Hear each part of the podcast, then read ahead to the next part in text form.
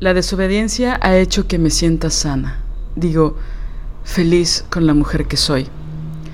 He desobedecido desde niña cuando ni siquiera sabía que estaba desobedeciendo. Desobedecer a los demás me acerca profundamente a lo que yo realmente deseo. Desobedecer me acerca a mí. Muchas veces, desobedecer me alejó del escarnio, del desprecio o de la indiferencia. No es que no me haya equivocado en la vida, es que desobedecer me conecta automáticamente con lo justo, con lo verdadero, con lo que otras personas no se han cuestionado. Desobedecer creó una paradoja, porque mientras había gente que me odiaba, había otra gente que me amaba por hacer exactamente lo mismo. Desobedecer es dejar el deber ser para decir y ser. La rebeldía es el móvil, la chispa que se necesita para el incendio. No es una chispa menor, es la exacta. La rebeldía es la sangre corriendo por todos los cuerpos de quienes se atreven a ser libres. La rebeldía es la dosis de fuerza que se necesita para ser desobediente. La rebeldía busca por definición la libertad. La rebeldía es movimiento de lo que está vivo y quiere vivir con dignidad. A veces tiene la fuerza de un mar en llamas o de un río joven entre las montañas que tocan el cielo. Por lo tanto, la rebeldía es fuerza desembocada y por eso necesita de la desobediencia para tener un cauce y un origen. Fragmento de La desobediencia y la rebeldía por Liliana Papalotl.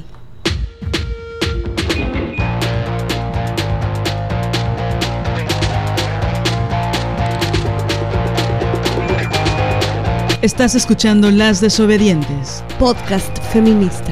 Nosotras somos Marianela Villa y Liliana Papalotti. Síguenos en nuestras redes. Estamos en Twitter como arroba MX Desobedientes. En Facebook como Las Desobedientes. Y en Instagram como arroba Las Desobedientes. Escúchanos.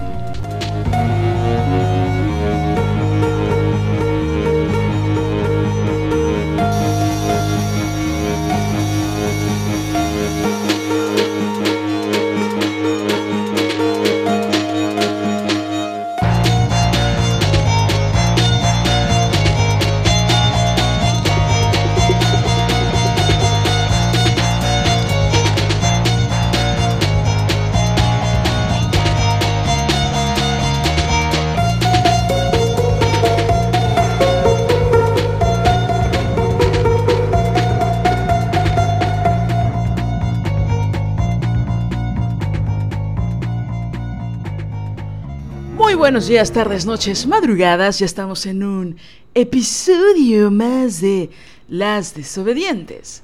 Nosotras somos Marianela y Liliana. Marianela, ¿qué perdona? Villa. ¿Marianela Villa? Ok, qué bonito nombre. Papalotl. ¿Papalotl? O sea, yo soy Liliana Papalotl. Marianela Papalotl. No. Liliana Villa. Y Liliana Villa. ¿Cómo están, amigas? ¿Cómo están? ¿Nos extrañaron? ¿Cómo están?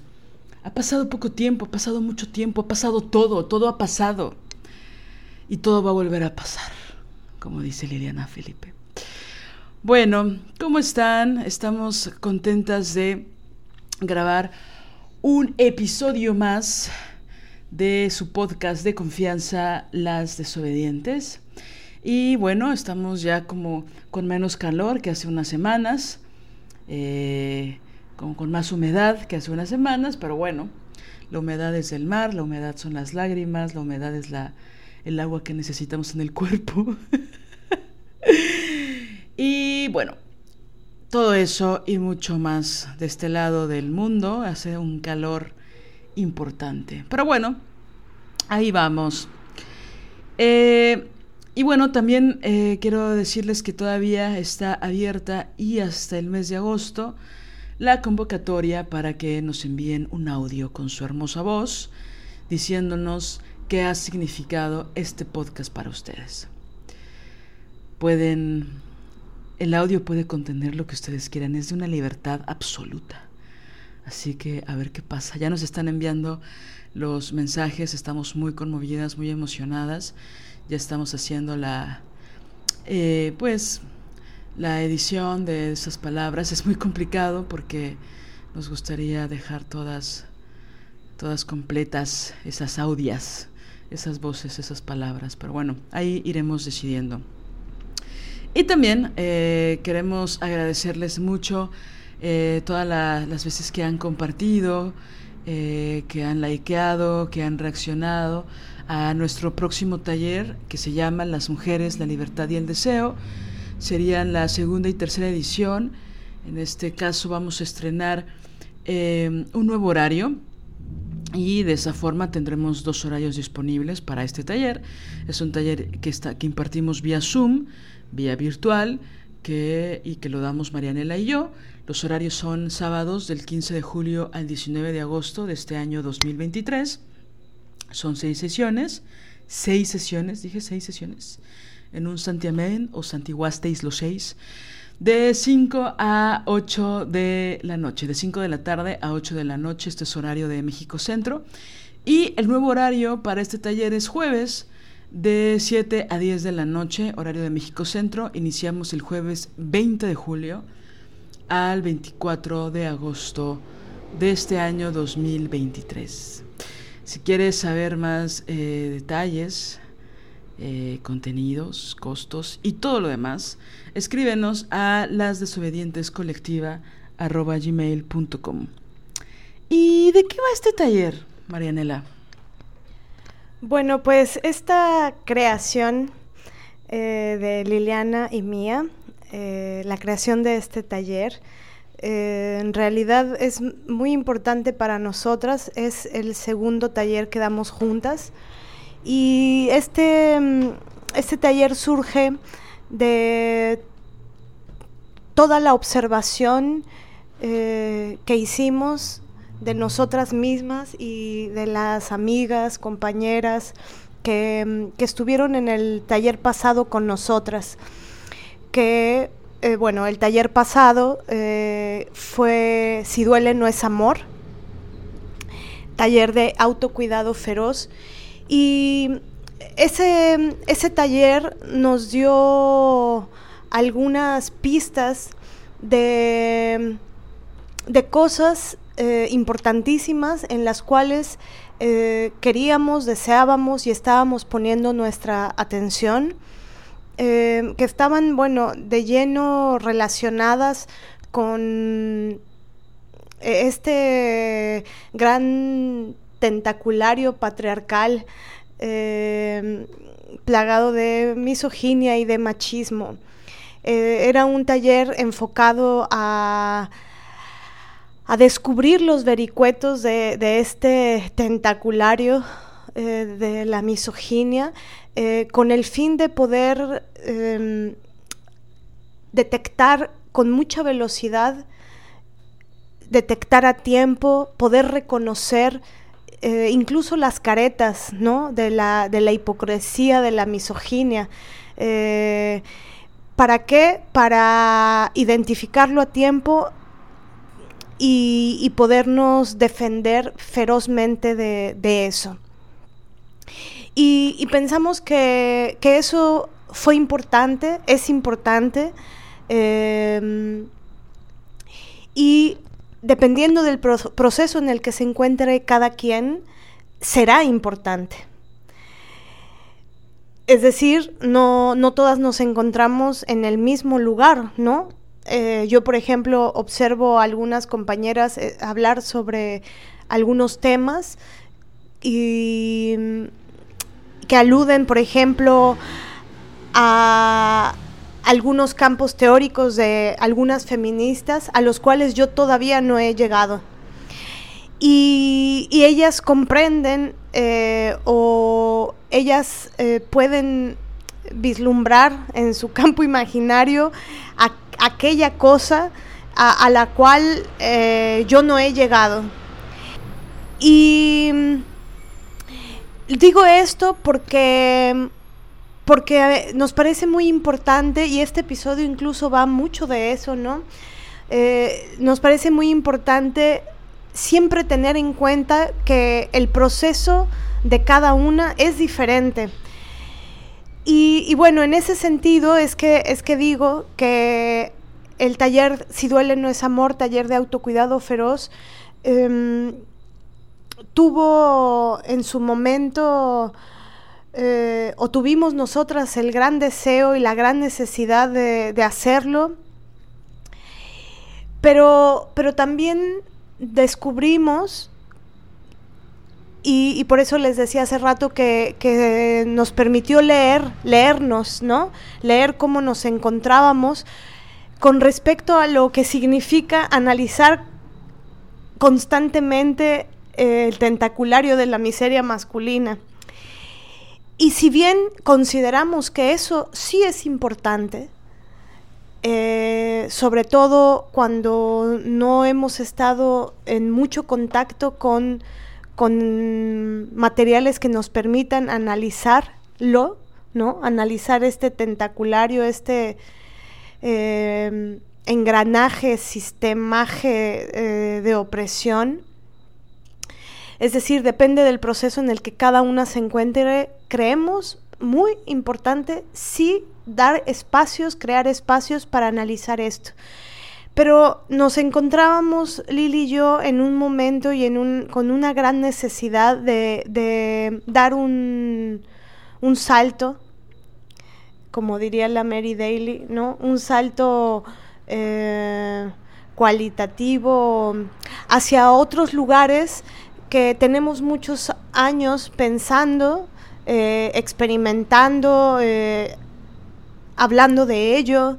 Em, y, es, un otro lugar em, que tiene más que ver con qué pasa cuando cuando nos desmarcamos de la violencia y de la miseria masculina y, del análisis de la raíz de nuestra opresión, ¿qué pasa cuando nos vamos hacia otro lado? Y no porque creamos que esto no sea importante, me, me, interesa mucho recalcar eso, sino porque em, nos parece también sustancial e importantísimo el campo creativo eh, ese espacio de libertad eh, en la cual nos pensamos a nosotras mismas con relación a lo que queremos, a lo que somos, con relación a lo que somos y también con relación a lo que queremos ser, eh, con relación a lo que hacemos y a lo que queremos hacer. Eh, las mujeres, la libertad y el deseo son las tres grandes sustancias eh, de las que van este taller. Em, y, bueno, eh, por supuesto que, que también, así como para nosotras esta es una creación, pensamos que para cada una de las mujeres que estén en este taller se abre un campo creativo un campo en el cual podemos pensar, reflexionar y crear. Y, también crear eh, simbólicos eh, otros, muy nuestros, muy propios, muy de, cada una de las mujeres que estén ahí, que estemos ahí.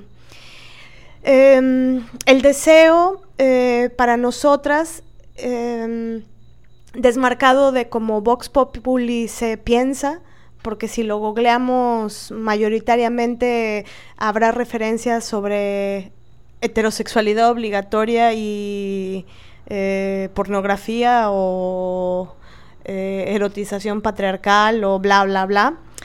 Eh, el deseo lo, pensamos como un, un asunto eh, ontológico, existencial, importantísimo en la vida de las mujeres y que, y que tiene que ver justamente con, la existencia propia, con quiénes somos, con quiénes queremos ser eh, y con qué queremos hacer de nuestro paso por este mundo. Es, una, es un taller en el cual nos detenemos a reflexionar, a filosofar, a platicar, a profundizar en, temas em, que tienen que ver justamente con el deseo, con quiénes somos, con qué queremos, con qué deseamos y con bocetear posibilidades de, creación de aquello que, deseamos. y también bocetear posibilidades para, para materializar aquello, que no solamente se quede como en una especie de eh, enunciación o que no solamente se quede en un espacio de imaginario, sino también en buscar filosofar sobre posibilidades de materialización de aquello que deseamos para nuestra vida. Y, bueno, el vehículo por el cual, eh, eh, que es realmente un detonante, una inspiración y una obsesión también eh, que tenemos Lili y yo y por eso se repite, eso sí es algo que se repite del taller de Si duele no es amor a este taller, Las mujeres, la libertad y el deseo. Eh, el vehículo es el cine, es decir, por medio de expresiones artísticas, cinematográficas, por medio de algunas películas que, amamos mucho, em, por medio de ellas eh, podemos observar las temáticas con, bueno, la distancia que nos proporciona el arte mismo, ¿no? esta distancia en la cual eh, no solamente estoy adentro del torbellino, del vendaval de, mi realidad, sino que veo afuera de mí una realidad de una otra mujer y en ese espacio y en esa distancia que el arte proporciona de mirar, expectar aquello, podemos, claro, cuando somos espectadoras de ello, porque también a veces podemos ser actuantes, ¿no? Eh, podemos pensar, eso es lo que nos alucina mucho del cine y del cine entrecruzado con el feminismo, eh, que mm, en esa distancia eh, da, chance de pensar y reflexionar desde otro lugar y desde otra perspectiva y, que es también muy profunda, Y bueno, este taller eh, nos está generando cosas en el cuerpo muy maravillosas. Este, también pensamos que es importante decir que este salto cualitativo entre un taller y otro es importante también, ¿no? Es diferente. Eh, eh, el primer taller nos causaba un cierto, e, era duro estar analizando la miseria masculina, aunque sea para autodefendernos, es rudo, es duro, es importante también. Pero ahora estamos sintiendo como una, eh, una ligereza en el cuerpo, en las articulaciones, en el... Eh, en todo, ¿no? Psicofísica, anímicamente, y eso nos da como cuenta también de, la investigación que es en sí mismo ir creando talleres, pedagogías, eh, y qué pasa con unas y qué pasa con otras. Ya después que escribamos nuestros eh, textos con respecto a esto, eh, podremos tal vez eh, apalabrar más. Pero, pero bueno, las invitamos a este taller. está siendo muy bello y profundo para las que lo estamos viviendo y ojalá sea de su interés. Sí, comparto esto, esto último que mencionabas. Bueno, comparto todo, obviamente, pero esta sensación de, libertad también, ¿no? De, poder coincidir y concebir ideas juntas, ¿no? De pensamiento y que ha tomado matices con muchísima... Em, no sé, creo que ha detonado muchas más preguntas y y eso a mí me emociona bastante, poder escuchar a otras y, entender cosas que, que a veces pienso que para mí son o debieran, entre comillas, ser de alguna forma y que escuchar a otras mujeres me ayuda a abrir mi campo imaginario, ¿no? Y, a pensar que, que no soy la, la, la que tiene la razón o la que ha sacado la, la conclusión única de análisis, ¿no? sino verlo con otras perspectivas siempre enriquece muchísimo. Y bueno, sí, ¿no? Totalmente el cuerpo va reaccionando a eso, ¿no? A, a, una forma de libertad que, que quisiera que, que, pudiéramos compartir con más mujeres, ¿no? Así que, bueno, ahí está la invitación al taller Las Mujeres, la Libertad y el Deseo, impartido por Marianela Villa y por Liliana Papaloto, o sea, por, por ella y por mí, por mí y por ella, por Yomera y por ella misma. Recuerden que em, iniciamos en julio del 2023, sábados del 15 al 19 de agosto, del 15 de julio al 19 de agosto, de 5 de la tarde a 8 de la noche, y jueves del 20 de julio al 24 de agosto, de 7 a 10 de la noche, ambos en horarios de en horario de México Centro. Cualquier pregunta, duda, queja, duda existencial, a las desobedientes colectiva gmail.com. Bueno, ¿y ahora, ¿y ahora qué, Mané? eh, vamos, por ahí escucharon al principio un, fragmento de un texto que, que escribí acerca de, de, la desobediencia y de la, y de la rebeldía y cómo obviamente así como son a la falta y el deseo, ¿no? es decir, dependen una de otras, pienso, ¿no? La, desobediencia y la, rebeldía. Y eh, siempre es pertinente hablar de esto porque eh, es, una palabra, la desobediencia, que se ha ido colando ¿no? en, muchas conversaciones. Y eh, nos gusta pensar que nosotras hemos detonado eh, alguna parte, ¿no? De que se esté nombrando constantemente la desobediencia entre las mujeres que nos escuchan y por supuesto entre nosotras, ¿no? Entonces cada vez que escuchamos a una mujer desobediente, cada vez que se tocan los temas que, que son parecidos eh, a, la, a, la, desobediencia, pues bueno, nos emocionan muchísimo, ¿no? estamos ahí casi como un radar, ¿no? Y, y, como siempre pasa, eh, cuando pensemos que ya está todo dado, cuando pensamos que ya cubrimos algunas cosas, cuando incluso se pudieran convertir en obvias, pues bueno, es importante reafirmarlas nuevamente para no perderlas, para no dejar de analizarlas, para no dejar incluso de cuestionarlas, ¿no? Y bueno, creo que cada cierto tiempo eh, es importante para Marianela y para mí em, recordar este tema, ¿no? Hacer memoria de lo que es la desobediencia y de lo que es la, rebeldía y la libertad que nos ha dado y la impotencia que hemos sentido en diferentes momentos de nuestra vida cuando no hemos podido ser lo rebeldes que hubiéramos querido o lo desobedientes que hubiéramos deseado, ¿no? Porque bueno, es importante decir que eh, siempre hablamos desde nuestra experiencia, ¿no? Desde las cosas que nos han faltado, desde las cosas que hemos padecido, desde el dolor que hemos sentido eh, y desde las alegrías, desde las cosas que sí hemos logrado, de las cosas que nos ha costado lograr, de, de esas recompensas, de lo que hemos sembrado, ¿no? Y bueno, este es el momento del año en el que nos pareció importante volver a hablar de este tema, de la importancia de la desobediencia.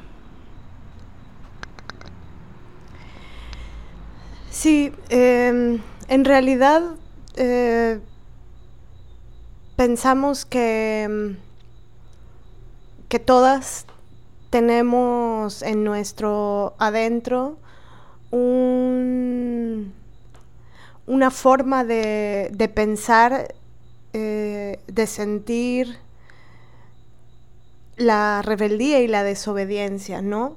Eh, también cada una de nosotras tenemos una experiencia con respecto a estos dos campos. Y, nos interesa mucho aludir eh, justamente a, a ese campo simbólico que cada una le da a la rebeldía y a la desobediencia. Y, también esta necesidad eh, proviene de, de, un algo que hemos ido observando, eh, que tiene que ver con, con un tema que consideramos muy importante. Este tema es eh, la crítica que, se está haciendo al feminismo eh, más ideológico. Y en realidad, eh, sobre este tema pensamos, si, si ustedes han, han, seguido un poco los episodios, hemos ido como intentando hablar, apalabrar sobre este tema de pronto, ¿no? Em, y, pensamos que hay un largo camino aún para, entrar de lleno a este tema. También hay un largo camino, un, gran campo teórico con respecto a, la ideología dentro del feminismo. Eh, hay una serie de autoras em, que, que, nos pueden acompañar en el proceso de, de pensar esto. Y lo que, lo que queremos decir, pues, el día de hoy, de, principio, es que ese, ese, camino con respecto a este tema, eh, a la crítica al feminismo ideológico, lo que eso implica, eh, es un tema que seguiremos abordando a lo largo del tiempo, del camino, de la vida misma, de, también ir comprendiendo e irnos enfrentando a, la comprensión de lo que significa la ideología y, cómo eso deja varias cosas en varios sentidos. Eh, también eh, pensamos que, que, tenemos un pasado ideológico, un presente eh, tal vez ideológico también, o con tintes de, o como diría la Anita Prats, con ramalazos de ideología de pronto, ¿no? Y un posible em, futuro en donde continúen estos ramalazos ideológicos o donde rescatemos de aquello ideológico lo mejor, pero también creemos que en ese posible futuro o en algunos presentes puede haber eh, puntos ciegos en donde se crea, se piense que no se está eh, en un campo ideológico, en un dogma ideológico, eh, incluso que se piense que se está criticando lo ideológico siendo muy ideológicas. Ese es un poco, un poco el tema que, intentaremos desglosar hoy y tiene que ver de lleno con, estas dos grandes, estos dos grandes campos de, mm, no, no, le quiero decir palabras, no le quiero decir conceptos, no le quiero decir categorías, eh, sino estas dos grandes sustancias, la rebeldía y la desobediencia. Y lo que hemos observado es que existe una, una crítica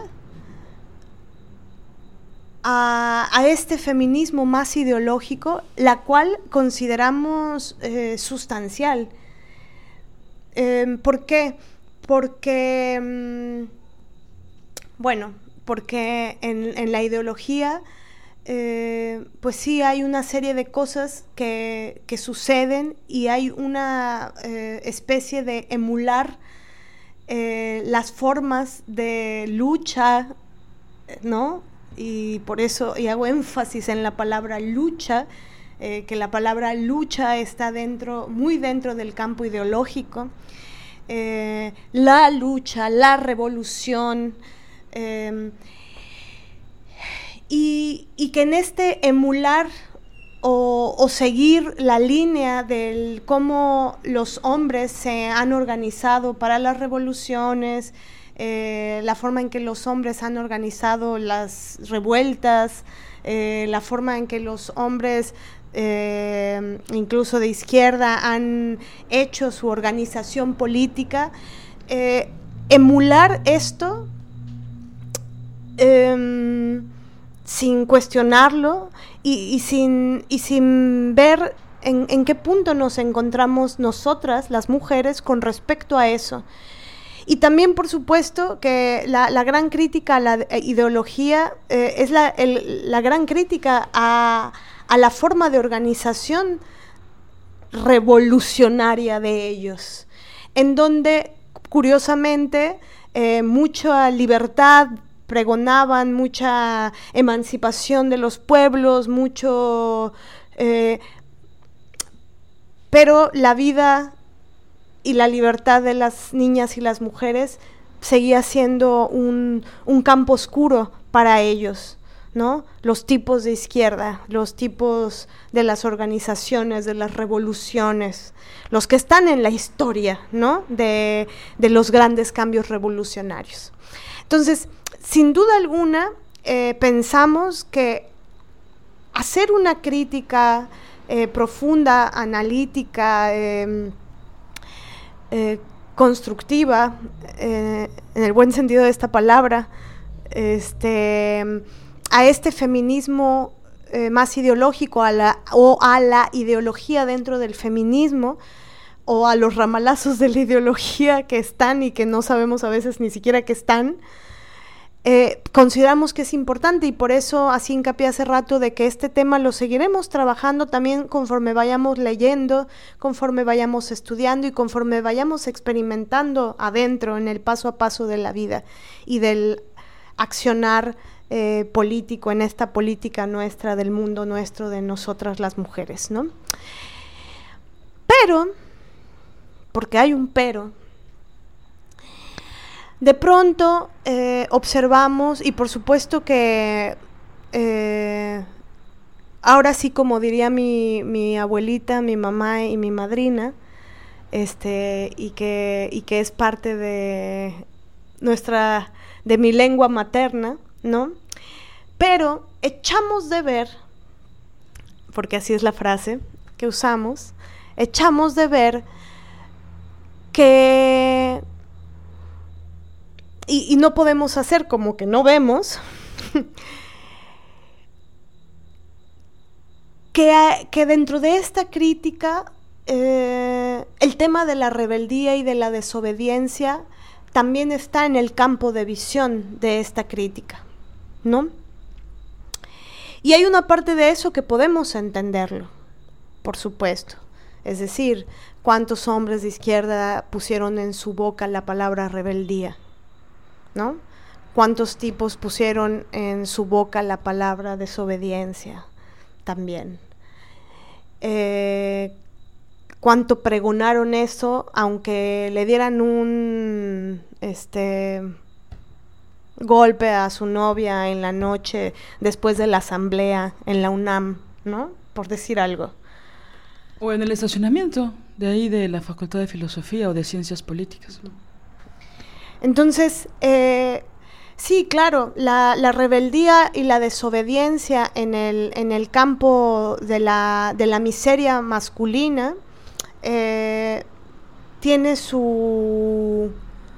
Es decir, da, da, da rasquiña, ¿no? Eh, estos tipos, los feministas incluso, los, los izquierdosos, ¿no? pues traen esta palabra, sobre todo rebeldía. Yo no, yo no les he oído tanto desobediencia, eh, vale la pena aclarar. Pero sí que la rebeldía está ahí, ¿no? Hay que ser rebeldes. Y bueno,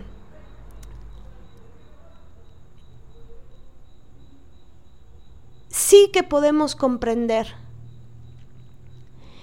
que, que incluso estos dos campos, estas dos eh, sustancias eh, impregnadas de ideología pueden estar dentro del feminismo. Y se puede accionar desde, desde un lugar eh, que tal vez no sea lo mejor para nosotras, incluso pregonando esas palabras, ¿no? Pero también pensamos que estas dos sustancias, la rebeldía y la desobediencia, desmarcadas de, la miseria de ellos y desmarcadas de, esta recalcitrante ideología eh, neftalinosa y em, un, tanto muerta, estancada, ¿no? Como que huele a, agua estancada, que, no avanza, que llena de, protagonismos, llena de, miseria masculina, llena de misoginia.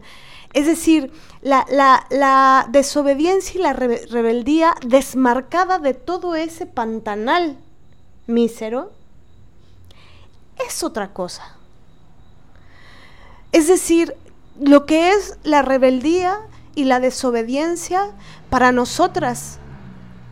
Y de principio eh, pensamos en nosotras dos, y porque estamos aquí nosotras dos, y porque en la sustancia de la desobediencia encontramos encontramos em, un significante que, que está bailado a la libertad. Al igual que con la rebeldía, pues. Y por supuesto también, y por eso em, les hicimos esa pregunta y seguiremos haciendo acciones creativas, eh, con, respecto, no solo nosotras, sino que les propondremos acciones creativas con respecto a esto. Em, por eso les hacíamos esta pregunta de qué es la rebeldía y la desobediencia para ustedes, qué es lo que ha significado la rebeldía y la desobediencia en su vida, en la vida, en el, en el paso a paso, ¿no? Entonces, en realidad, a nosotras y, queremos dejarlo claro, sí nos parece que está bien la crítica a la ideología dentro del feminismo, pero también nos parece eh, peligroso, incluso peligroso, pensar que la desobediencia el, denostar esto, ¿no? Denostar la rebeldía, denostar la desobediencia, casi casi decir que bueno, que de vez en cuando igual tenemos que ser rebeldes, pero, pero que la rebeldía y la desobediencia es estar en una posición dialéctica con el opresor o es estar en una posición em, de relación constante con la miseria de ellos. O, o, como lo hemos oído también, ¿no? Hemos oído esta cosa que nos pareció un poco aberrante de decir mm, el 8M es el día de la miseria femenina, porque ahí están las mujeres ideológicas y vaginales, así, así está dicho, y no diremos nombres ahora, porque no es el punto. El punto es la, cosa que, se dice y que se apalabra desde diversas o algunas, em, de algunos lugares. Entonces, decir que la desobediencia y la rebeldía está en el campo de lo ideológico y que la rebeldía y, la, la, desobediencia es seguir en posición dialéctica con la miseria de los tipos, eh, pensamos que es, es peligroso principalmente porque a mí en particular mi rebeldía y mi desobediencia, que no tiene que ver con una asamblea en la UNAM, mi rebeldía y mi desobediencia, que no tiene absolutamente nada que ver con un partido político, mi rebeldía y mi desobediencia que no tiene absolutamente nada que ver con em, reivindicar la militancia, ¿no? No, mi rebeldía y mi desobediencia que, que me ha proporcionado espacios de libertad, que me ha que me ha dado libertad, que me ha permitido eh, poner energía y tiempo para disfrutar mi libertad o para eh, labrar caminos de libertad. O la rebeldía, mi rebeldía y mi desobediencia que me ha permitido, que nos ha permitido también, ¿por qué no? eh, abrir caminos, ¿no? Eh, a veces, por ejemplo, aquí en eh, Veracruz, cuando donde están los humedales y que tienes que atravesar para llegar a un determinado punto donde hay unos frutos que puedes cosechar, pero mientras atraviesas el, humedal hay un alguien que va abriendo un poquito de camino, ¿no? Este, haciendo frente a la, a la maleza que está ahí, un poco cortando eh, las hierbas para, para avanzar y poder llegar a los frutos y bueno, es decir, la rebeldía y la desobediencia de tantas mujeres, no, no solo la nuestra, la rebeldía y la desobediencia de tantas mujeres que queremos y que admiramos profundamente, unas que están muertas y otras que están vivas, ¿no?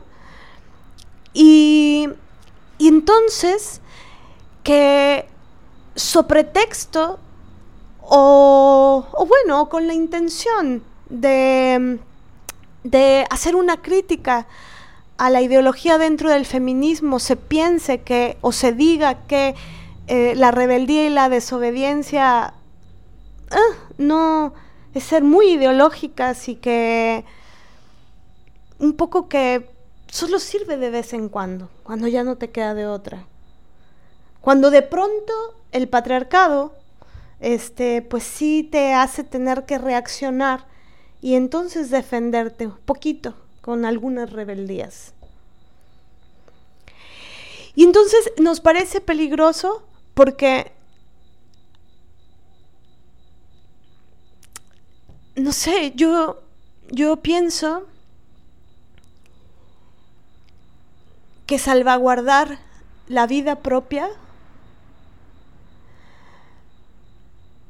eh, en mí forma de verlo, eh, está enraizada mi, mi rebeldía y mi desobediencia a mis entrañas.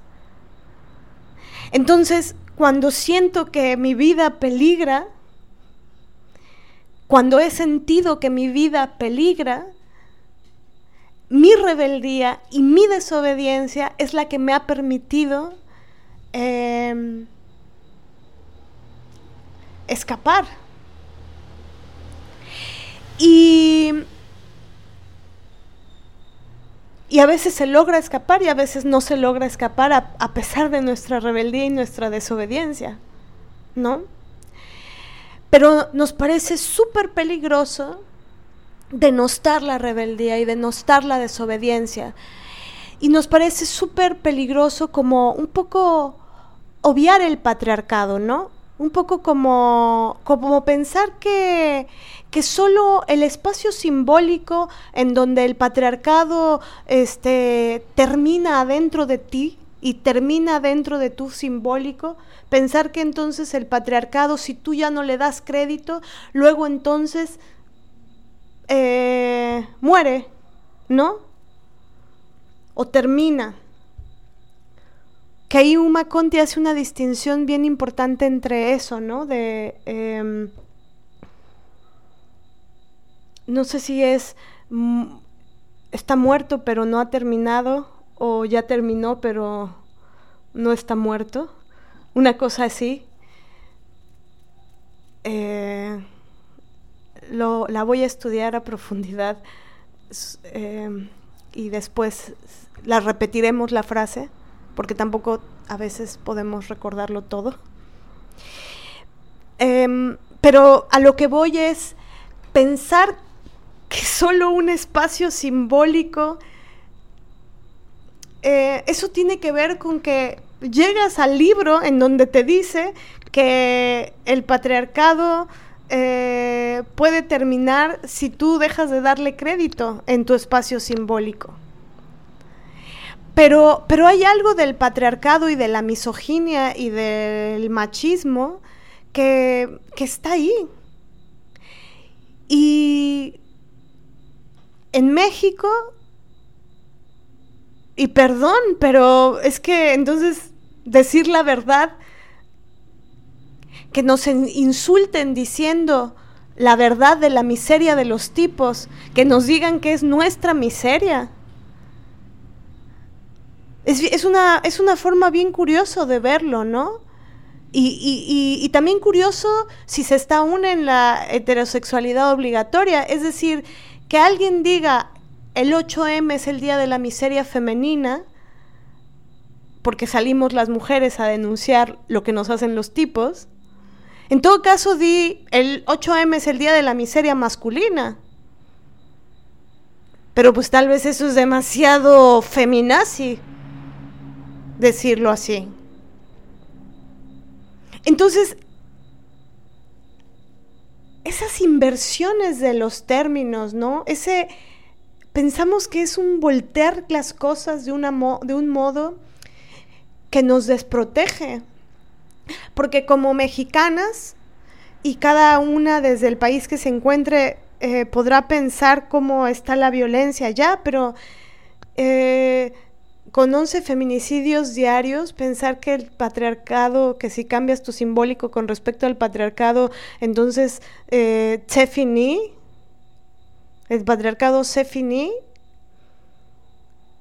eh, es peligroso. Sí hay que cuidarnos aún.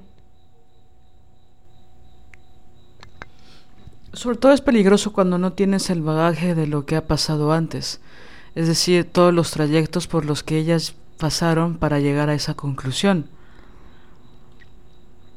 Es decir, lo que proponemos es que esa conclusión está en un error. Pero, porque justo, ¿no? O sea, aunque yo cambie mi imaginario, aunque yo cambie mi simbólico, eh, está la realidad ahí. Está mi cuerpo sexuado ahí, ¿no? Mi cuerpo que es real. Entonces, eh, o sea, imaginariamente, ¿no? O dentro de un espacio filosófico que es súper teórico y que es casi como una convención entre un limitado número de mujeres, se puede llegar a esas conclusiones, ¿no? Pero, ¿y, ¿y, qué hacemos con la realidad? ¿No? ¿Qué hacemos con la cultura? Qué hacemos con el impacto social de todo esto, ¿no? Entonces el problema es también, creo, eh, y, que, y que solo es, es, una puntita del iceberg, ¿no? Pero creo que también el problema es este afán de superioridad, ¿no? De, de que esto es... Ahorita no sé si fue un lapsus, pero dijiste algo así como que era una moda. no sé si yo lo escuché mal. Lo escucharemos después pero como una especie de esto es lo que hay que pensar ahora, ¿no? Que ya no necesitamos de la desobediencia. Que hay una retórica y que y dicho con desdén retórica de las mujeres rebeldes, ¿no? Y, y, me, me, encanta, digo, me da miedo, me da pánico, pero me encanta la palabra que ocupas, ¿no? La del peligro el peligro que puede haber si pensamos que ya no es necesaria la desobediencia. Sobre todo porque a muchas mujeres, en mayor o menor medida, dosificada o no, nos ha salvado de muchos momentos, incluso de la muerte. Entonces, la, la muerte y la violencia no están dentro del imaginario de si existe o no, no de realidad, sino están ahí. Y entonces es, es fuerte en ese sentido, ¿no? Sí, totalmente. Es que justo, y esto tiene que ver con, con el, tema de, del proceso en el que cada una se encuentra. Es decir, eh, si, como digo siempre, ¿no? No nacemos con Adrian Rich en la, en la axila, no nacemos con Monique Wittig, no nacemos con Virginia Woolf, no nacemos con eh, Andrea Dworkin, con Mary Daly, no nacemos con, este, con Kate Millett, no nacemos con Carla Lonzi ni el Manifiesto de la Revuelta. De hecho, parte de, de, la de seguir el hilito de la de la el agua fresca de la libertad, ¿no? Eh, es ir poquito a poquito en la medida de las posibilidades, porque ahí está otra. ¿Qué posibilidades tenemos para llegar al manifiesto de la revuelta? qué posibilidades hemos tenido para llegar a Carla Lonzi. Porque hay quien tenemos posibilidad para llegar y hay quien no tiene posibilidad para llegar. O que está más difícil esa posibilidad. Entonces,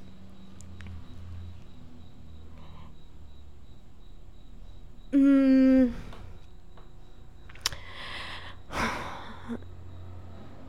no sé, a mí, a mí me parece importante analizar también cómo el dogma ideológico y los ramalazos, como dice la Anita Prats, de la ideología, se pueden presentar con caretas de no ideología.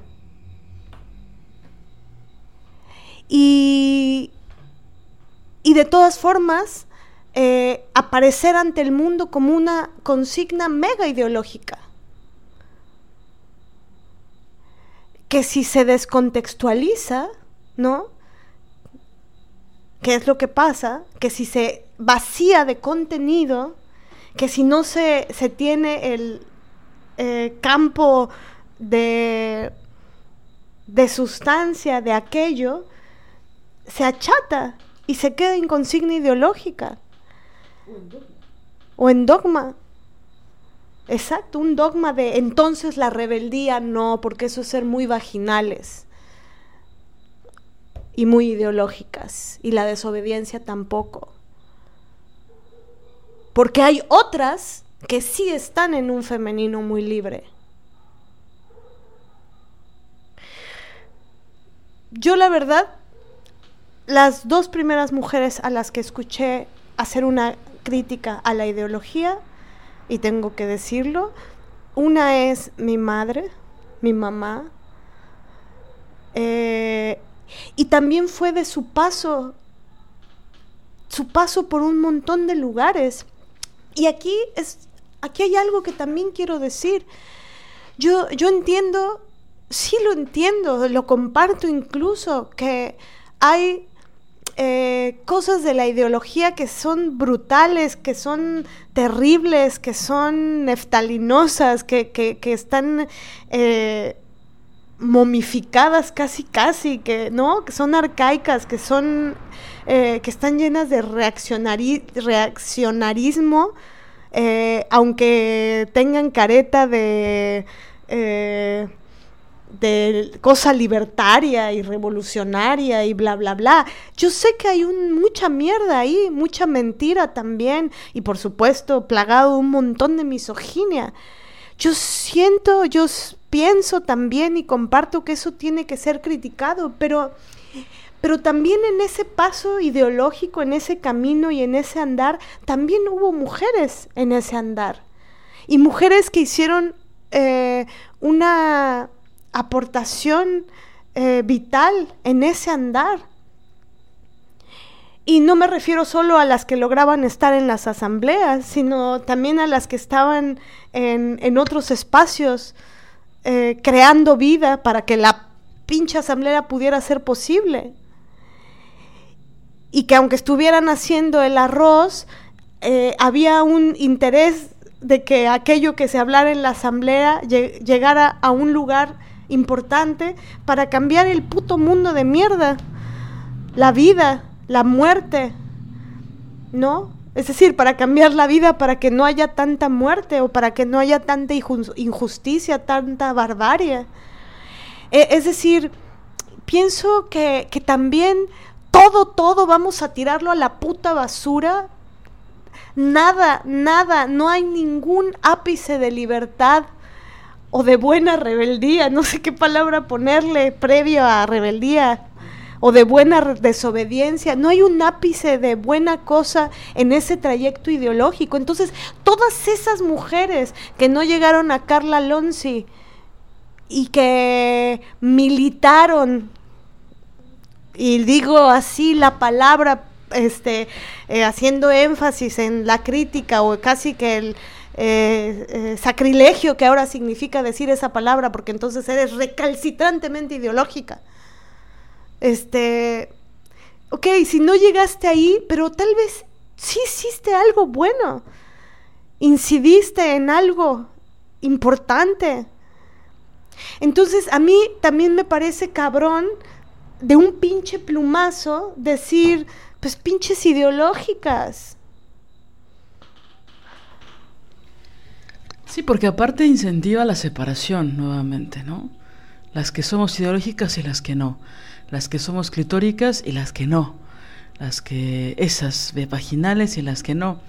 Como la eterna lucha, que ya habló y escribió mucho de eso Adrián Rich en los ochentas, no en el 2023, en los ochentas de esta separación entre feministas, eh, entre heterosexuales y lesbianas, ¿no?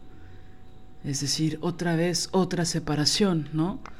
Entonces, bueno, hay muchas separaciones por clase, como sabemos, hay muchas separaciones de, diferente tipo, de con quién te acuestas, de a quién amas, de a quién jamás dejarías entrar en tu casa, de quién le perdonas todo, de quién, de qué sí lees, qué no lees, ¿no? Qué, qué, acciones haces, ¿no? A quién ya nunca más a volver a leer, aunque, bueno, ya no voy a decir las cosas. Pero siempre la separación, ¿no? La separación, la frontera, las que sí, las que no, las que somos superiores y las inferiores, las que ya no somos ideológicas, ya luchamos, ya militamos, ya fuimos a la marcha y ya no más, ¿no? Pero entonces, viste que hoy este, una amiga nuestra muy querida, de la cual van a, van a saber muy pronto, dijo, te, te vas tanto a la izquierda, tanto a la izquierda, que sin darte cuenta ya diste la vuelta y llegaste a la derecha, ¿no? Justo, pareciera eso, ¿no? Como una cosa anquilosada que ya es inamovible, que se vuelve absolutamente dogmática, incuestionable, y todas las demás, todas las de mal, todas las demás están mal, ¿no? Entonces es una nueva separación donde parece absolutamente una forma de adoctrinamiento, ¿no? Basado en cosas que no podemos practicar en nuestro día a día, ¿no? Y ahí yo quiero hacer un, paréntesis, ¿no? No sé qué tanto eh, sea permisible en este momento de la. de esta exposición de motivos, de esta conversación. Em, porque también es cierto que creo que hay, hay, un momento en el que una ya se siente como que qué cosas sí puedo decir y qué cosas no. Sobre todo cuando estás metida en ciertos círculos con ciertas autoras muy específicas, ¿no? Y qué cosas sí puedo preguntar y cuáles no, qué puedo, qué puedo desear y qué no, qué puedo preguntar y qué no. Y qué, eh, qué puedo desear y qué no, ¿no? También. Y que de repente cuando se hacen estas afirmaciones tan tajantes, me, me gusta esto, si me permites utilizarlo como ejemplo, algo que tú has dicho varias veces, Mané, eh, no creo que lo hayas dicho todavía en un episodio, pero, pero que me lo has dicho en la casa, en el, en el techo que compartimos. Acerca de cómo estas frases que supuestamente buscan alejarse de la ideología, si las tomaran los machos, los misóginos, y las pusieran en una pancarta y salieran a defenderlas, eh, expresadas por teóricas feministas, pues sería el revés, ¿no? Sería el mundo al revés, donde los machos sí estarían de acuerdo con esa tirada tan lejana de lo que es nuestra realidad como mujeres. Como si en esos países no existiera el machismo. Como si las de la revolta en específico no hubieran experimentado también la misoginia. ¿No? Y que, y que no quiero criticarlas a ellas particularmente, sino el estandarte en las que la, las han convertido, ¿no? Un poquito religioso, un poquito santificado, ¿no? Entonces esa defensa se convierte en algo que eh, nos jugaría en contra, ¿no? Y que se empieza a justo enaltecer, a poner en un, en un lugar que ya no es humano y que se empieza a crear una nueva religión, pareciera. Porque cuando una busca hacer un cuestionamiento, eh, se sacan las garras con una facilidad automática, ¿no? Entonces, eh, pienso que, eso es bastante cuestionable, ¿no? Porque yo creo que si vas a cuestionar a alguien y si vas a decir eso no, no estoy de acuerdo con eso, yo siempre he creído, o desde hace mucho tiempo, que es importante decir por qué no. No solo demeritar, ¿no? Y creo que eso es lo que estamos haciendo, ¿no? De justo decir, me encanta este apasionamiento que hay en ti, ¿no? De, ¿en serio no hay algo bueno en la desobediencia? ¿En serio ya analizaste todos los, todas las perspectivas, todos los puntos de vista? todos los logros de la desobediencia, ya analizaste todo dentro de la historia de las mentalidades, dentro de la historia del feminismo mismo, dentro de la historia de las mujeres, ya analizaste toda la rebeldía y la desobediencia y no hay un momento donde fue y sigue siendo maravillosa. Sí, incluso del feminismo más ideológico. ¿Nada sirve? ¿Nada? ¿De verdad? Nada. Es que...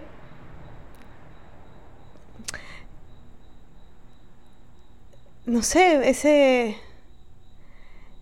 Ese extremo.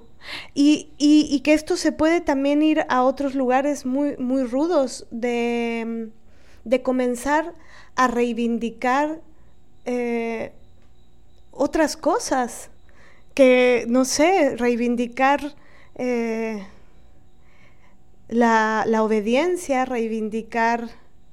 La sumisión. Incluso la sumisión, porque entonces la sumisión o la obediencia estaría lejos del campo ideológico. Y también eso es peligroso para la, lesbiandad y la existencia lésbica, porque también he observado por aquí y por allá eh, que, se tacha la, la lesbiandad, el apalabramiento, el apalabramiento, el, el apalabrar la existencia lésbica eh, como, como un hecho ideológico. Ah, estás de ideológica porque eres del lesbianismo. Entonces, lesbianismo, ismo, los ismos, el lesbianismo es militar la lesbiandad y entonces lesbianismo tache. Entonces, ok, sí, y sí puedo entender eso. Es decir, sí, no, no, es que eso es, la, eso es lo complejo que decir una cosa no necesita, no, no quiere decir que invalidas la otra en su totalidad. No, sí creo que está, que es muy interesante. Yo cuando lo comencé a oír de diversas, muchas mujeres, eh, la crítica al ismo dentro de la lesbiandad, o sea, al lesbianismo, pensar la lesbiandad como una militancia y que más del orden de los tipos que lo militar, la militancia, la necrofilia militar ¿no? Es decir, claro, y, desmarcar la maravilla de la existencia lésbica, de la miseria, de lo, militar, me parece una cosa maravillosísima. Pero, pero sobre texto de la crítica también a la ideología, también hablar de ser lesbianas, resulta que algunas mujeres dicen que eso es muy ideológico. Entonces, pues entonces, pues dime, pásame el memorándum ideológico de qué puedo decir y qué no puedo decir.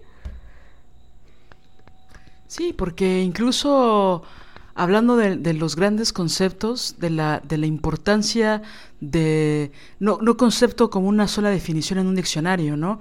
Sino de los conceptos que eh, buscamos practicar constantemente en la vida eh, nos, nos transgrede de una forma que que incomoda muchísimo, ¿no? Porque ahorita estamos hablando de cómo han o que buscan trastocar la desobediencia y la rebeldía, pero también hay otro término del cual hemos hablado muchísimo en este podcast, que es la ética, que también ya la ética no porque es ideológica, ¿no? Porque es de los tipos. Porque es de los tipos, ¿no? Y entonces, eh, pues el, pensamiento que viene después es como, ¿y entonces cómo le llamarías a eso mismo sin que sea una palabra escrita eh, ideologizada por los hombres? ¿No? Entonces, ¿vale la pena? Es decir, porque justo, ni siquiera porque haya sido eh, un concepto mega pensado y mega definido y limitado por ellos, eh, ni siquiera se ha hablado en el Vox Populi, ¿no? Ni siquiera se ha implementado eh, en el populacho, ¿no? De, de, múltiples formas, es decir, es algo que ojalá que si, que si tu mamá es ética, entonces pues ya tú te conviertes en ética. Y a lo mejor no lo dice así, pero sus acciones son absolutamente éticas, ¿no? Y, lo aprendes de ahí o de una buena maestra que tuviste. Eh, pero ni siquiera son conceptos que se ponen sobre la mesa en las relaciones, en los trabajos, en la creación. ¿Quién habla de ética? Sí, por ahí se habla en, bueno, antes de que quitaran la filosofía de las prepas, ¿no? Pero se, en México, ¿no? Pero la ética parecía solo una materia aburrida, mega abstracta, que quién sabe de qué trataba, ¿no? Que era sumamente compleja porque la habían analizado y la habían este, pensado muchos hombres, ¿no? Em, y entonces, creo que, que muchas veces esos imaginarios se limitan tanto, ¿no? Porque entonces la ética ya no es importante porque, o sea, como si la ética hubiera sido el, invento de un señor, de un señor griego, ¿no? Antes de la escritura, ¿no? O sea, ¿en qué términos sí se van a hablar y cuáles no? Entonces la ética ya no es importante. ¿En serio? Porque, insisto, es otra vez eh, si todo lo, volvemos binario, si todo lo volvemos con positivo y negativo, si todo es así de extremo y delimitante, entonces, ¿qué si estamos posicionando? ¿Qué si estamos defendiendo? Porque cuando se hacen esas preguntas, cuando yo he hecho esas preguntas, no hay una respuesta contundente y tratan de menospreciar la pregunta, ¿no? Entonces, ha costado tanto entenderla en, la, en el cotidiano. Hemos fracasado tantas veces queriendo poner nuestras relaciones con ética. ¿no? Fracasado y vuelto a intentar, fracasado y vuelto a intentar y después hemos logrado algunas cosas gracias a la ética. Cosas importantísimas respetos para siempre, ¿no? Y entonces que alguien diga que eso es puramente ideológico, eh, molesta muchísimo porque pareciera que todo queda en un imaginario que se vuelve un delirio sin lógica. Y, y yo pienso que hasta los delirios debieran tener una lógica, ¿no? Sí, y, creo que tiene que ver este delirio con pensar que el mundo donde nos movemos, las mujeres que pensamos algunas cosas con respecto al feminismo, a la libertad de las mujeres, es decir, el mundo de nosotras, las mujeres feministas, por decirlo de algún modo, este no es el mundo de allá afuera. Entonces, como dices tú, es que y bueno, como dices tú, Lili, ¿no? ¿no? es que en la boca de, la gente mayoritariamente esté la, rebeldía, ni la desobediencia, ni la libertad, ni la ética. Este, al contrario, si dices rebeldía, si dices desobediencia, si dices ética, te quieren escupir o matar. Entonces, es como, como querer eh, contraargumentar un algo en todo caso, las que estamos del, mismo lado, ¿no? E, en el mismo sitio. Es decir, yo entiendo que entre nosotras podemos hacer una crítica a lo que vamos diciendo y haciendo. No, no, no es que piense que esto no está bien. Y seguro hay cosas de las que estamos diciendo que, que, que se modificarán, ¿no? Eh, claro, entre más aguda es tu crítica al campo ideológico, supongo que ya hay palabras que no te resuenan nada en tu adentro y en tu propio campo simbólico. Sí, capaz en 10 años decimos que no seremos las desobedientes, sino las revoltosas o el mar libre, no sé capaz se transforme. Por ejemplo, ha habido transformaciones en nosotras, modificaciones, este, eh, antes éramos las desobedientes guerrilla con letra feminista. Guerrilla, ¿por qué? Pues porque admirábamos a las guerrilla girls. Sí.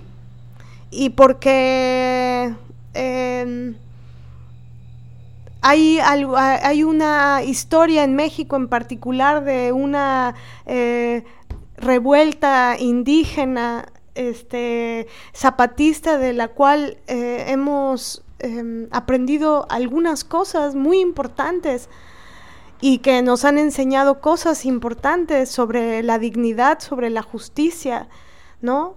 Es un pueblo que, que sigue vivo gracias a su rebeldía. Los indígenas de nuestro país siguen vivos gracias a su rebeldía y a su dignidad. Ahora que podemos hacer una crítica al Ejército Zapatista de Liberación Nacional, porque para empezar es un ejército y liderado mayoritariamente por vatos y porque sí y sin duda, y esa es una crítica que hizo mi madre, la, transmisión de esto que estoy diciendo se lo debo a, a ella, este, eh, tiene que ver con que reproducen cosas reaccionarias o han reproducido cosas reaccionarias este, que primero que criticaban, pero después las accionaron. Eh, bueno, sí, pero y regreso al hilo del pensamiento en el que estaba, ¿no? y, una va mutando también, va cambiando cosas. Y sí, primero éramos las desobedientes guerrilla con letra feminista y ahora somos las desobedientes porque decidimos desmarcarnos de, de, este lenguaje bélico. Pero aún así, pensamos que algunas cosas de algunas revueltas, por ejemplo la indígena, en nuestro país, han tenido importancia. Entonces, es como, justo ahí está la complejidad no es o una cosa o la otra. Porque si hay algo muy ideológico es eso, ¿no? O lo uno o lo otro. O arriba o abajo, derecha o izquierda, punto. Con esto no estoy diciendo que la neutralidad es un espacio fértil ni importante, ni donde se pueda sembrar este desobediencia. No, no, no. La neutralidad es brutal.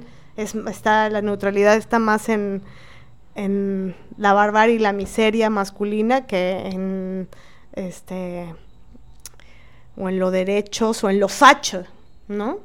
Lo fascista. Eh, pero, pero creo que justamente eh, lo que eh, parte de este delirio, volviendo a esa idea, es que no estamos, estamos insertas en un mundo. Sí, yo pienso que A, mí me apasiona eh, el pensamiento, ¿no? Yo creo que ahora que has citado a tu mamá, ¿no? Yo creo que yo aprendí a pensar gracias a mi mamá también. Como a cuestionar, ¿no? Como a... O sea, no solo aprendí la desobediencia de ella, sino el pensamiento. ¿No? Pero me estaba acordando de, de, una maestra que tuve y que, y que va de la mano con, con, esto, que siento que, que a veces es alucinante y es maravilloso y es una capacidad humana muy gozosa. Eh, estaba pensando en, Susanita, ¿no? no, no tiene ninguna referencia con, Mafalda, ella era todo lo contrario, era rebelde y libre y, le, encantaba, le encantaba el sexo libre. Este, pero pienso en mi maestra de filosofía, ¿no? Que ella, que ella fue en la prepa, que fue una parte importante de mi enamoramiento, ¿no? Por la filosofía. Y que los viernes a las 2 de la tarde, cuando pues tienes 15 años, pues solo quieres estar con tus amigos y tal vez beber un poco de té e infusiones. ¿Sabes que yo bebía Viñarreal de Durazno? Qué horror, ¿no? Hasta que le encontré el gusto a la cerveza. Bueno, X. Entonces, uno cuando tienes 16 años, 17, pues solo quieres, ¿no? En viernes en la tarde ya acabaste la escuela cuando vas en la mañana y quieres hacer eso. Y había cinco locos, entre ellos, cinco locos y locas, entre ellos mi amigo Saúl, del que hablé en un episodio, que lo único que queríamos hacer los viernes a las 2 era tomar nuestra clase de pensamiento filosófico en México. En la prepa 5, ¿no? Y había momentos en que salíamos después de una hora o dos horas de esa clase. Susana era súper generosa, ¿no? Salíamos como de otro mundo. Abríamos la puerta de esa aula y pensábamos que el mundo no nos bastaba, ¿no? Que es parte de la juventud. Pero también era parte de, de tratar de entender a Sor Juana, ¿no? Y de tratar de entender a Susana misma. Y de tratar de entender a Santo Tomás y a San Agustín, ¿no? Y con la mano y con la guía de Susana, pues lográbamos cosas que nunca nos hubiéramos imaginado, ¿no? Y que eso era gracias a...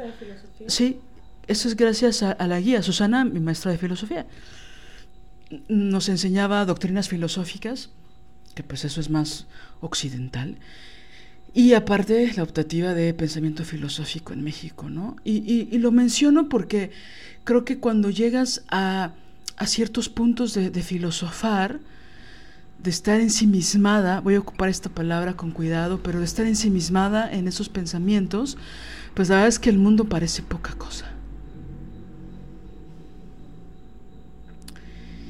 Y pienso que a veces, cuando no sales al mundo, te puedes quedar en ese viaje.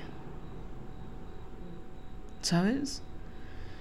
Y bueno, a Saúl y a mí nos bastaba salir del salón 0004 y, y, él siendo un chico gay y yo siendo una chica lesbiana en la prepa y enfrentarnos al mundo, enfrentarnos a tener 20 pesos en, en el bolsillo y compartir literal un pan y una botella de agua, ¿no? Que era para lo que nos alcanzaba.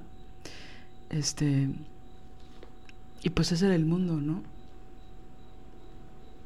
Y nos sentíamos superiores, sin duda, cuando salíamos de esas clases, ¿no? Pero el espejismo terminaba a los 20 pasos, ¿no? Entonces, por supuesto, no con eso quiero minimizar todo lo que aprendimos de Susana y de Sor Juana y de Santo Tomás y de San Agustín, que fue maravilloso. Pero pienso que también está la realidad ahí. Y que regresando al punto de la violencia en la que vivimos muchas, muchas mujeres, me parece grosero, peligroso. Es que la verdad es que la palabra que me vino es grotesco. Pero bueno, voy a usar peligroso. Voy a quitar lo grotesco. Me parece peligroso pensar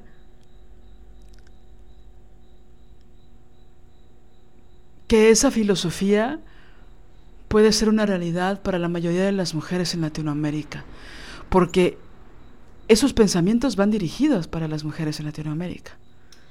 Sí, otra palabra que se denosta es la rabia, justamente, porque que, la rabia no es de las mujeres y que la rabia es masculina y que la rabia...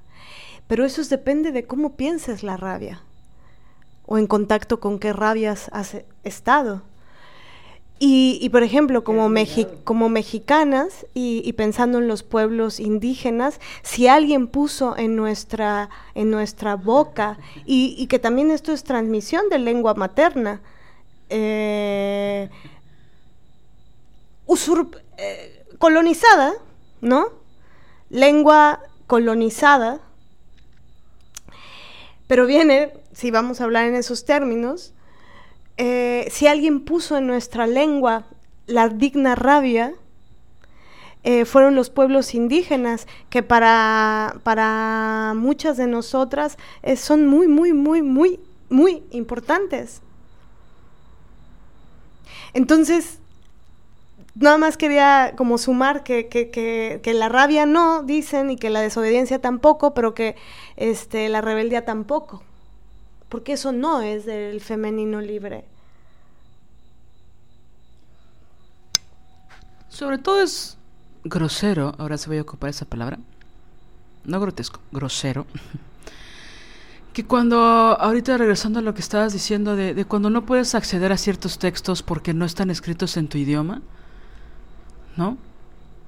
Y que hay personas que hacen traducciones y que hacen introducciones a esas traducciones y que a veces no son precisas con las palabras que utilizan y que aparte de todo, en sus introducciones, por ejemplo, al manifiesto de la revolta, ponen ese tipo de frases, ¿no? Como que la, que la rabia no es de las mujeres. Es decir, eh, claro, yo, yo quise azotar el, libro, pero luego eh, me, acordé que era digital y dije voy a azotar mi computadora y pues ¿por qué? ¿No? ¿Por qué voy a hacer eso? pero, este, después de investigar, ¿no? E, en la rebeldía de tantas mujeres, ¿no? en la digna rabia de tantas mujeres, proveniente de, de esta dignificación, de esta rabia, que es, que, es, que es defensa, que es autodefensa, que es que nos ha despertado, que afortunadamente la rabia existe, afortunadamente la, la, la sentimos, afortunadamente porque si no, no nos daríamos cuenta de lo injusto, ¿no? Si no, no se prendería, no estaría conectado con nuestro sentido de justicia. Es decir, la rabia es importantísima. Entonces me encanta que hagas este énfasis en a qué rabia te refieres. Porque si estás hablando de la rabia de los misóginos, golpeadores, que por, feminicidas, que por cierto en España hay un chingo, y en México, y en Colombia, y en Chile, y en Argentina, y en Uruguay, y en Bolivia, y en todos lados, ¿no? Este, ¿estás hablando de esa? Porque yo no. Porque claro, nosotros no estamos hablando de esa. Yo estoy hablando de esa que me lleva a la acción, que empezó a rozar y empezó a negociar profundamente con mi dignidad. Y que me hizo moverme y que me hizo defenderme y que me hizo levantar la voz. Fíjate que hoy tuve un lapsus al momento de eh, estar leyendo una frase. Es una frase muy conocida bueno, al menos en, en, ciertos timelines de Facebook y así, em, que es de esta bailarina maravillosa, ¿no? Que, que me, olvidé de su nombre, pero que se pide a Graham, solo porque eh, inició toda una técnica de danza, pero que dice, si no puedo bailar, ¿no? Esta revolución no es mía, ¿no? si no puedo danzar, esta revolución no es para mí. ¿Sí? Si no puedo bailar, esta revolución no me pertenece. Y entonces tuve un lapsus que era, si no puedo hablar, esta revolución no es para mí. Y, y pienso que, que justo de eso va, ¿no? Es decir, creo que eh, una parte importante, una parte sustancial de mis heridas van cuando van de la mano en el momento en que yo decidí hablar y yo decidí cuestionar y yo no estuve de acuerdo, ¿no? Y yo sé que se parece a, tu revolución y a la tuya y a la tuya y a la de muchas mujeres. Que a veces esa revolución empezó en un puto dormitorio, en una casa, en un comedor, en un aula, en un hospital, ¿no? En la calle, en, una oficina, es decir, en los espacios donde estamos las mujeres, ¿no? Que defendemos, que, que los hacemos propios, porque esa es nuestra capacidad de entrega, ¿no? Y que de repente nos, nos quisieron callar y nos expulsaron y nos desterraron y nos quisieron silenciar, ¿no? Tal vez la primera vez que nos, que nos exigieron el silencio fueron nuestros padres, ¿no? Y entonces imagínate, ¿no? Pienso en esta izquierda de la que hablabas hace un rato, izquierda misógina, de esta izquierda golpeadora, de esta izquierda que, que, acaparaba los micrófonos, que no permitía que las mujeres hablaran hasta la fecha, ¿no? Y entonces, sin embargo, pensábamos que esas, esas revoluciones eran nuestras, porque ellos hablaban por nosotras.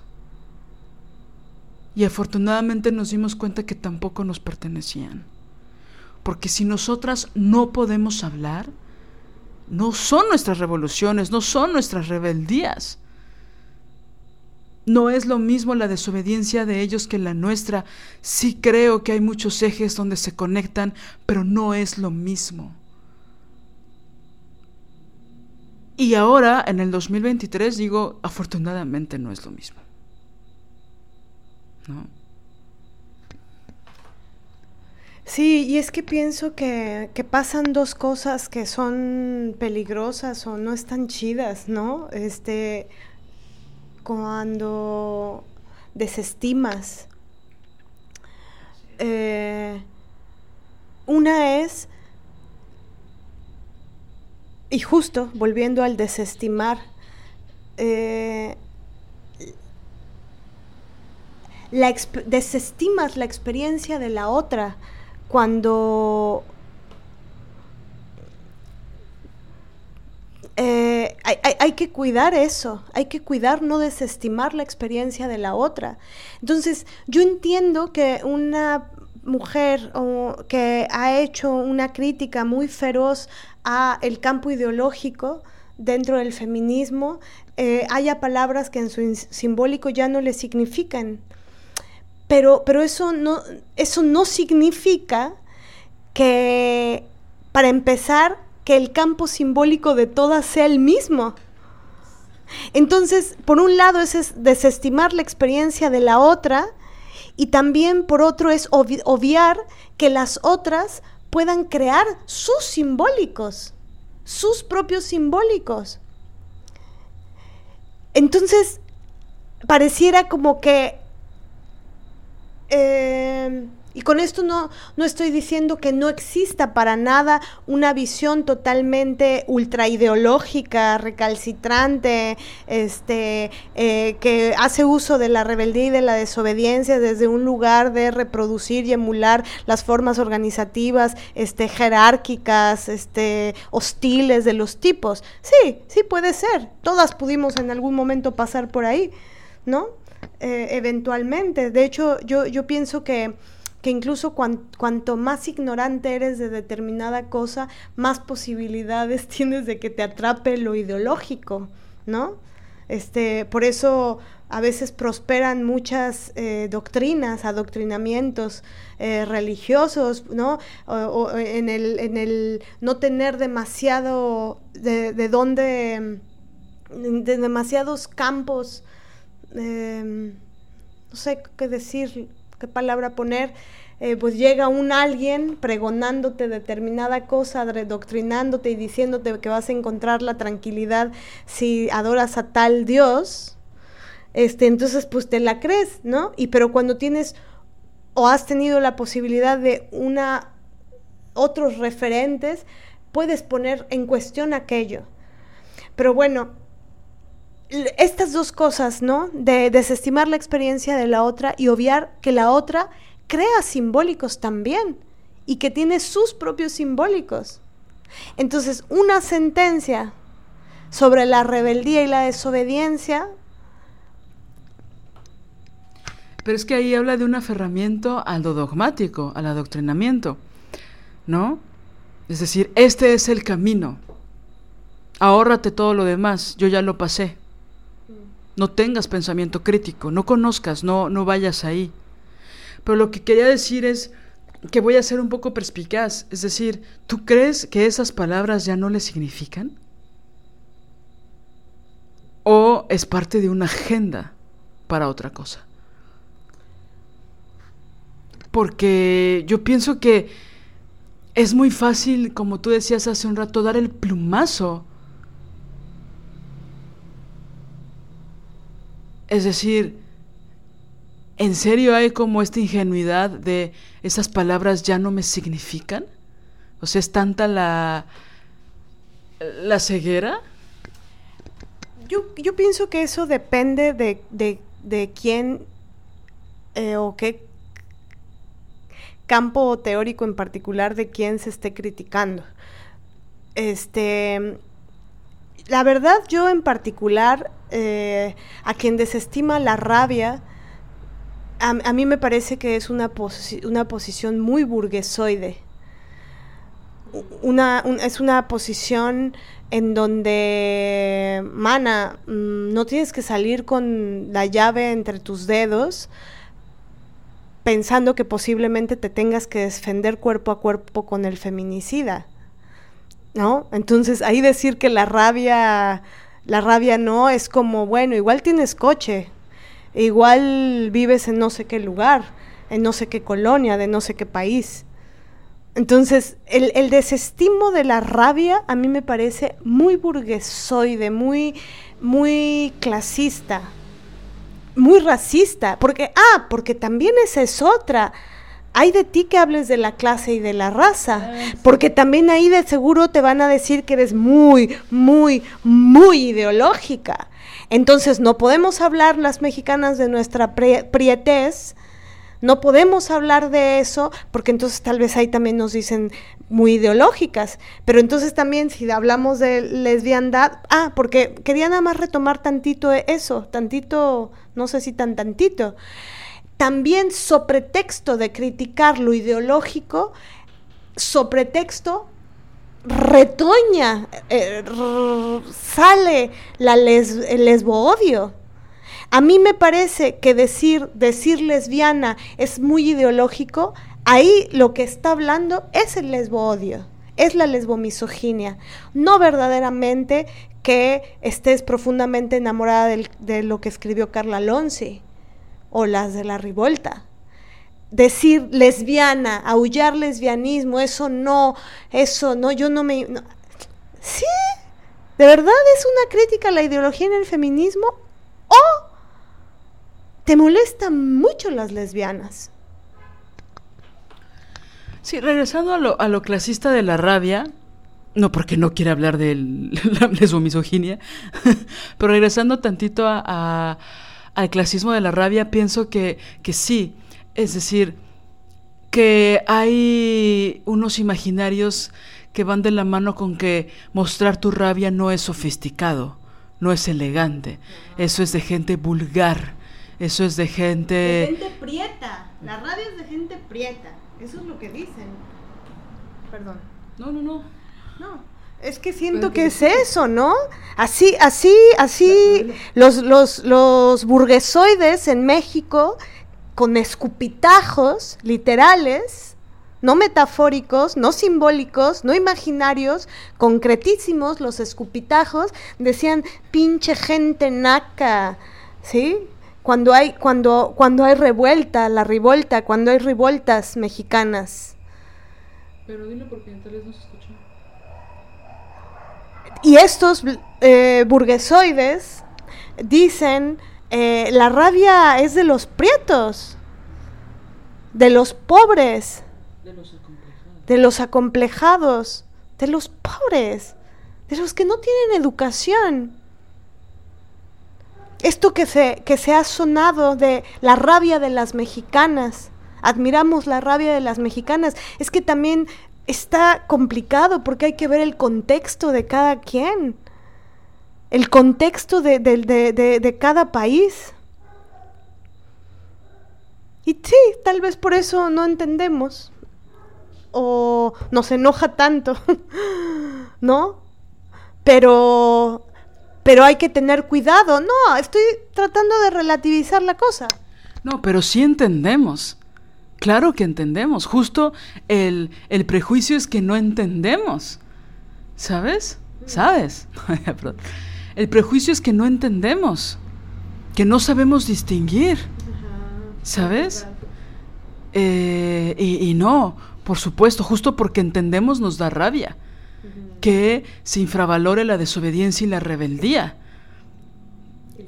Porque la burguesía, eh, donde muchas veces se encuentra la academia, no es la mayor parte de un Estado o de un país. Es una minoría absoluta, ¿no? Que se siente dueña de la verdad. Sí entendemos eso. ¿no? Porque justamente creo que esa es la idea de que se busca pendejearnos, ¿no?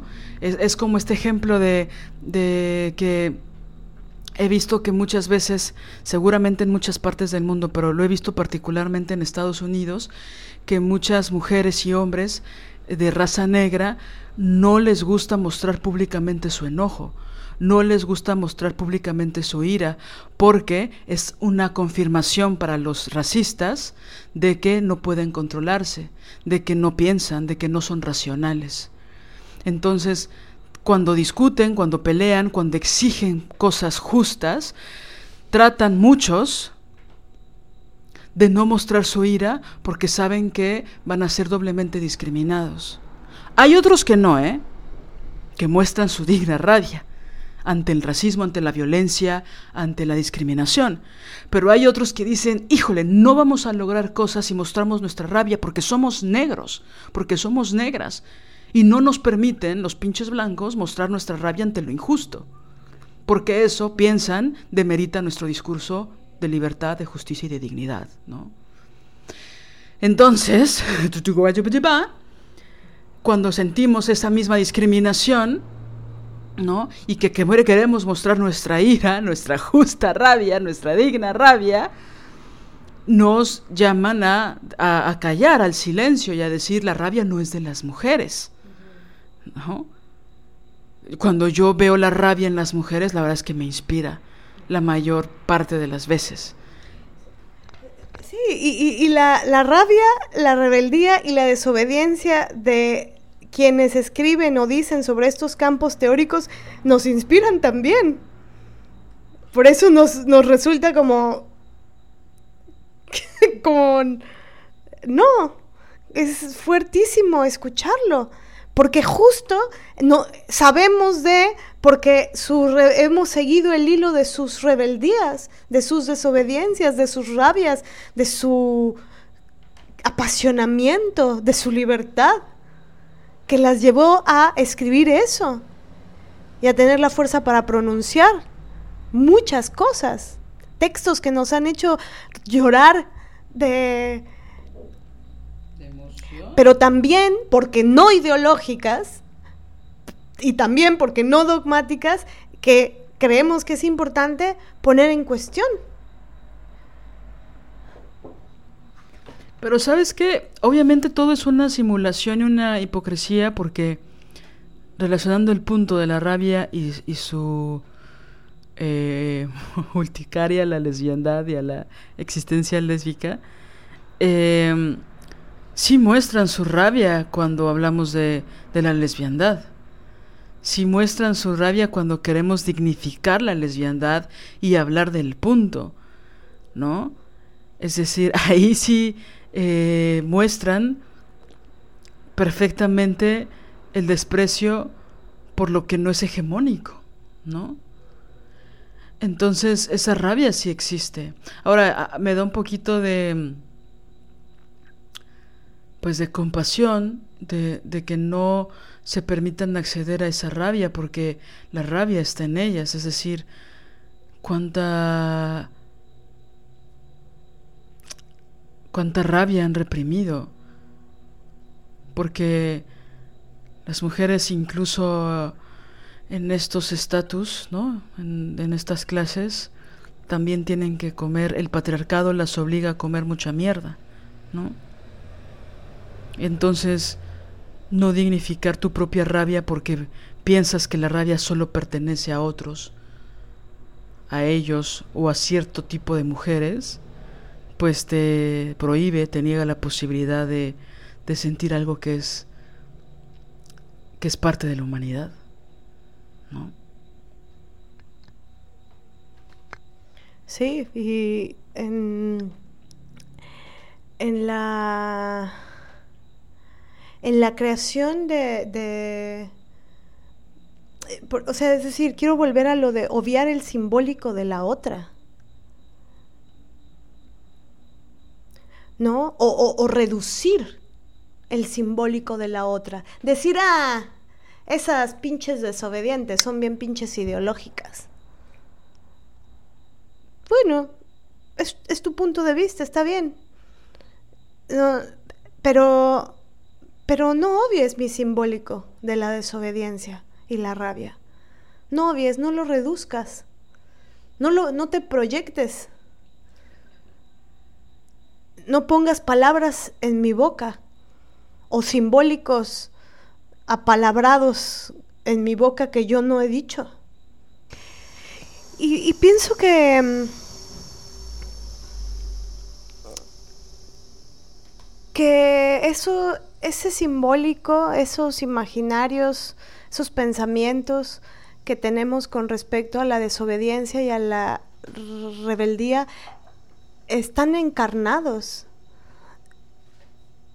en nuestra experiencia, en nuestra cuerpita hermosa, en nuestra memoria de cosas bellas y también de heridas. Y, por ejemplo, si, yo hago un recuerdo,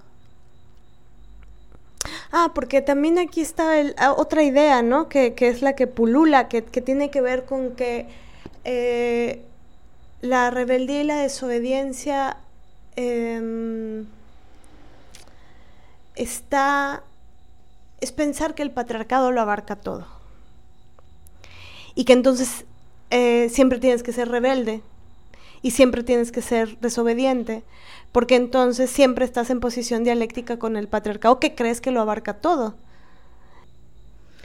Y, y no, por supuesto que el patriarcado no lo abarca todo, pero decir que la rebeldía y la desobediencia es pura ideología que nos hace estar en posición dialéctica con el ta, ta, ta, ta, lo que acabo de decir, es hacer como que el patriarcado este, ya no existe.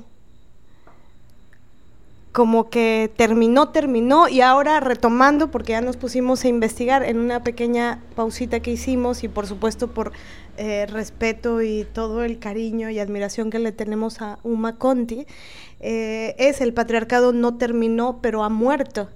Y, justamente lo que ella dice eso. Eh, Uma Conti dice, el patriarcado no terminó, pero ha muerto. Y, esto lo hace en contra, como una forma de contraargumentación a esta frase de el patriarcado ha terminado. Y, ella es la experta para explicarlo y en algún momento que, vuelva eh, con nosotras eh, le podremos preguntar a profundidad, porque nadie mejor que ella para palabrarlo como, como es.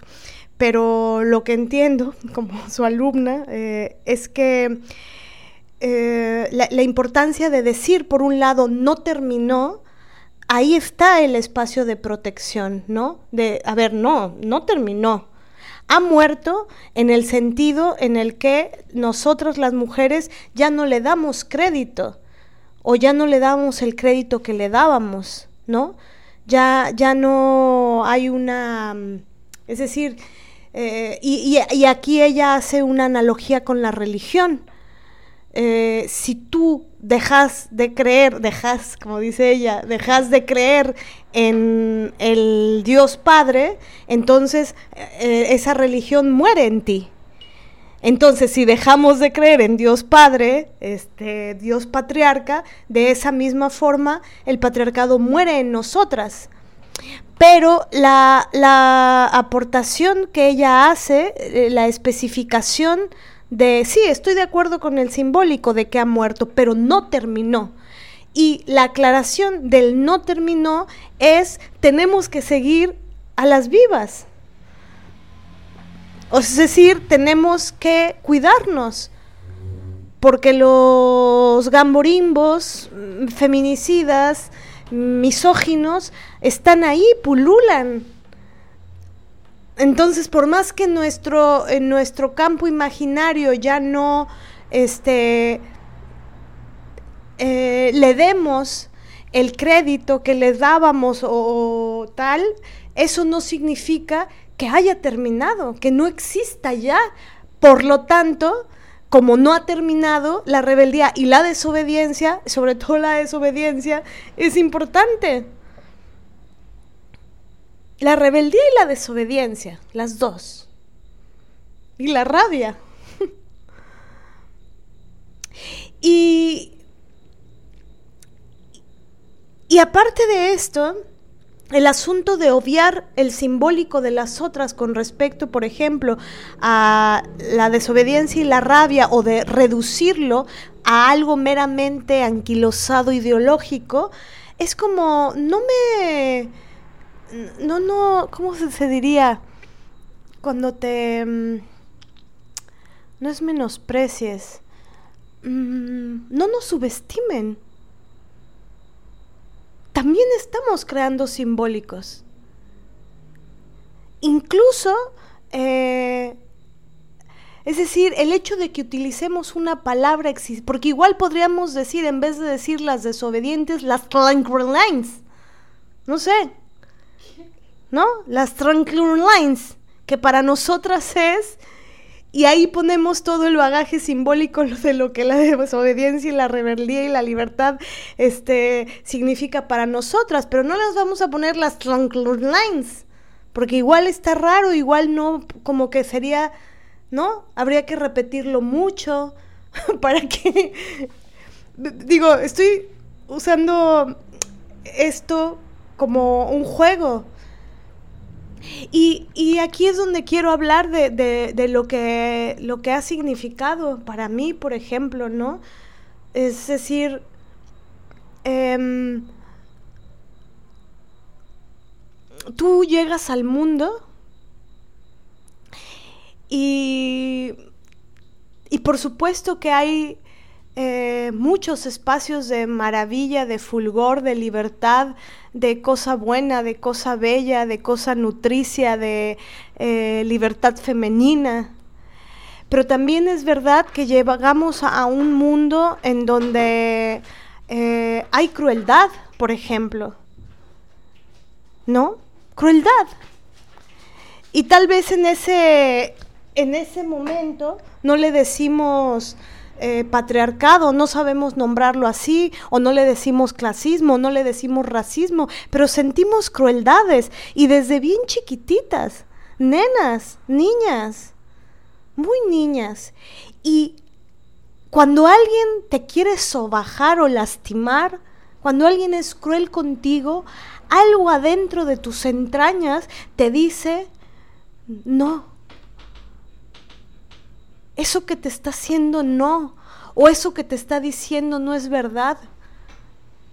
Esa maestra que te está diciendo que eres estúpida porque no contestas en un santiamén eh, cuánto es 8 por 7, ese estúpida que te está diciendo no es verdad. No le creas. Y esa voz interna que nos dice no le creas, o esa voz interna que nos dice corre, ahora o esa voz interna que nos hace defender a nuestra hermanita de cuatro años, o esa, o esa voz interna en nuestras entrañas que nos, que nos hace pelear cuando en el lecho de, tu, de la muerte de tu abuela, unos hijos de, de la mierda de su pinche patriarca padre se están riendo. Y entonces tú te rebelas y peleas ¿no? Y dices, sálganse de aquí, respeten que mi abuela está en, acaba de morir, que mi abuelita acaba de morir. Ahí para mí está la desobediencia y la rebeldía. En, en ver cómo le estrellaban los testículos un pinche buller a, a un niñito chiquitito de tantos años y decir, oye, no, eso que estás haciendo no, no está bien. y ponerme con Sansón a las patadas con el buller, ¿no? Eh, ahí está la rebeldía y la desobediencia. Para mí la rebeldía y la desobediencia tiene que ver con, con aprender a... tiene que ver con la ternura, tiene que ver con la profunda compasión en el buen sentido de esa palabra, ¿no? Por ejemplo, la compasión. La compasión es una palabra manoseada por muchas religiones, manoseada, ultrajada, ¿no? ¿Por qué? Porque pregonan algo, predican algo que no practican. Pregonan, predican sobre la compasión y solapan a violadores de niñas y niños. Entonces, la palabra compasión está manoseada por un montón de miserables, pero eso no quiere decir que la compasión en sí misma, el sentimiento de moverte con el dolor de la otra, sea malo o esté mal, o entonces qué pinche religiosa recalcitrante eres, adoradora del Papa, porque utilizas la palabra compasión. Ay, espérate. Entonces pregúntame cuál es mi simbólico con respecto a la compasión. Lo mismo con rebeldía y desobediencia. Ahora, yo puedo entender, es decir, con esto tampoco estoy diciendo que cualquier simbólico imaginario sobre determinada cosa es válido, ¿no? Porque alguien me podría decir, ah, bueno, entonces mi simbólico de genocidio es amor al prójimo, ¿no? A ver, tampoco, porque hay una base en lo, en lo, en lo real.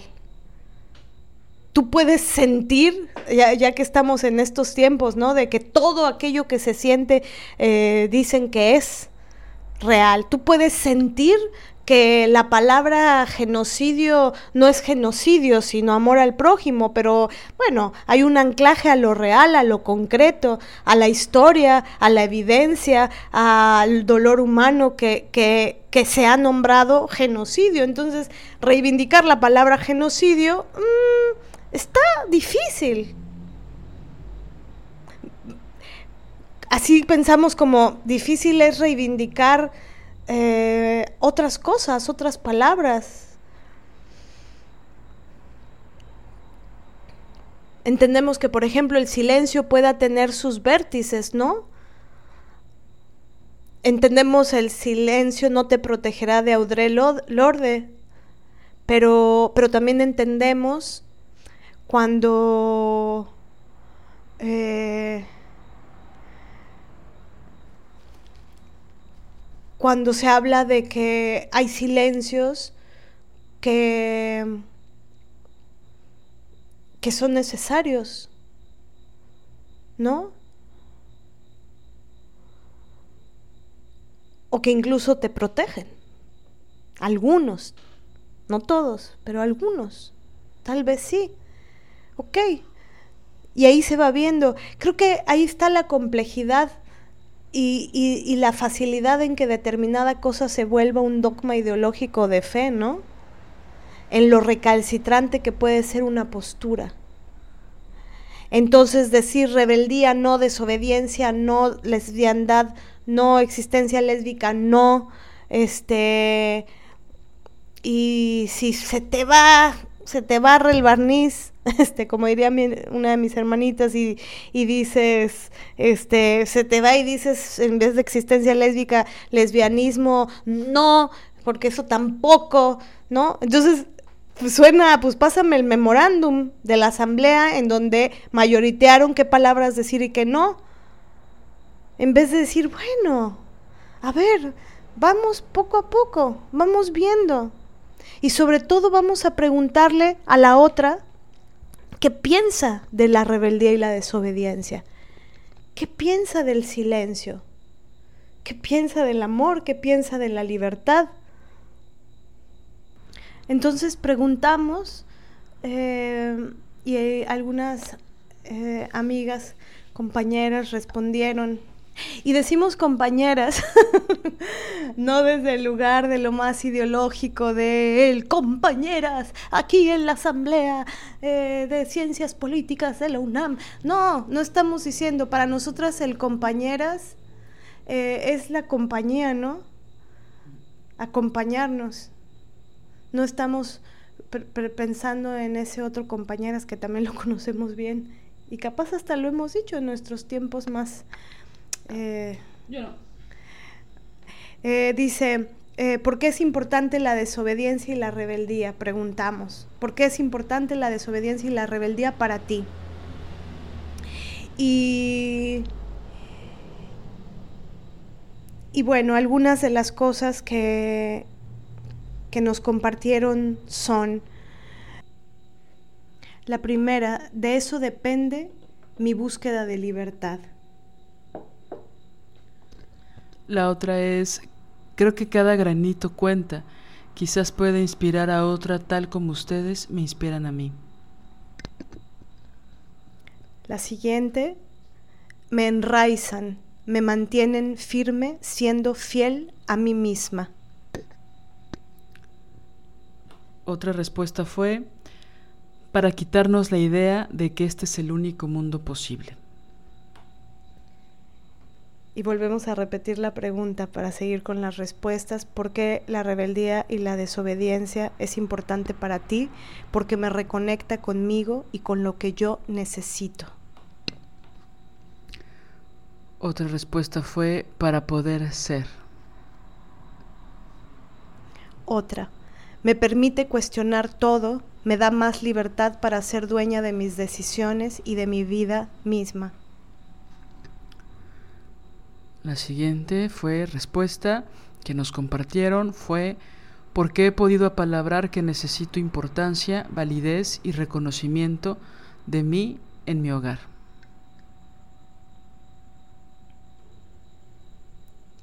La siguiente, porque me trae libertad.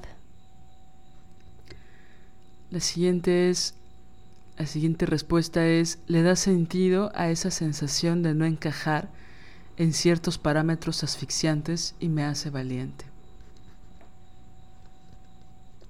La siguiente. No sabría ser de otra manera. Lo que para mí es normal, mi manera de ser, para el resto es rebeldía o locura. La siguiente es porque son el camino a la libertad, o sea, la desobediencia y la rebeldía. La siguiente, porque me reta a salir y buscar aquello que me hace sentir y ser libre. La siguiente, porque es la única prueba de que la obediencia está siendo a mí misma. La siguiente, porque este mundo se maquina violentamente y la rebeldía puede fomentar ternura. La siguiente, porque así tengo libertad de descubrir, explorar y elegir quién soy. La siguiente, porque me dejan ser yo, me dejan liberar mi autenticidad.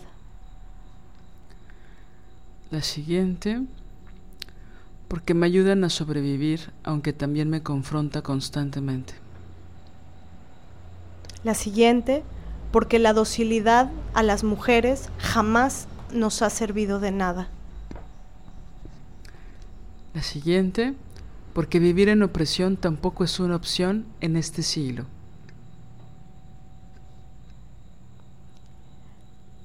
La siguiente, libera y resignifica. La siguiente, porque es un asunto personal y político, es un compromiso conmigo misma. Y finalmente porque me mantienen a salvo. Bueno, les agradecemos mucho toda esta participación. Esperamos que no se nos haya ido alguna. Si fue así, una, disculpa de antemano. Pero bueno, agradecemos mucho su participación en estas respuestas. Eh, inmediatamente se vuelven profundas, ¿no? Cuando tocamos estos temas y les agradecemos mucho por eso. Y bueno, realmente con esto cerramos nuestro episodio. Eh, esperamos que nos hayan escuchado hasta acá y bueno, todas sus reflexiones acerca de la desobediencia y de la rebeldía serán bienvenidas en nuestras redes sociales. Si gustan podemos compartirlas en, en otro episodio. Nos, nos, interesa muchísimo, como ustedes saben, mantener el contacto, la comunicación, el encuentro, aunque sea de forma eh, virtual, pero a veces tiende a ser a veces más profunda que la, que la presencial, ¿no? Entonces, bueno, les, agradecemos mucho su escucha. Y Marianela, solo por hoy, solo por hoy, solo por hoy. Pues escucha a las mujeres y, y pregúntales eh, cuál es el simbólico que tienen de, de determinadas eh, palabras o sustancias. Pregúntales por qué piensan que la desobediencia y la rebeldía es importante para ellas en su vida o lo ha sido, que ha significado para ellas. Porque tal vez en ese campo simbólico también encuentras que, igual que la rebeldía y la desobediencia, también es buena para ti. Magnífico. Muchas gracias por escucharnos. Chao. Chao, chao. Si deseas apoyar este proyecto, puedes hacerlo en nuestra cuenta bancaria Scotiabank, número de tarjeta 4421-7700-8007-6632, a nombre de Marianela González Villa, o bien en nuestra cuenta PayPal desobedientesguerrilla.gmail.com. Cualquier aportación es bienvenida. Música original de Alina Maldonado, diseño original de Ori Jane.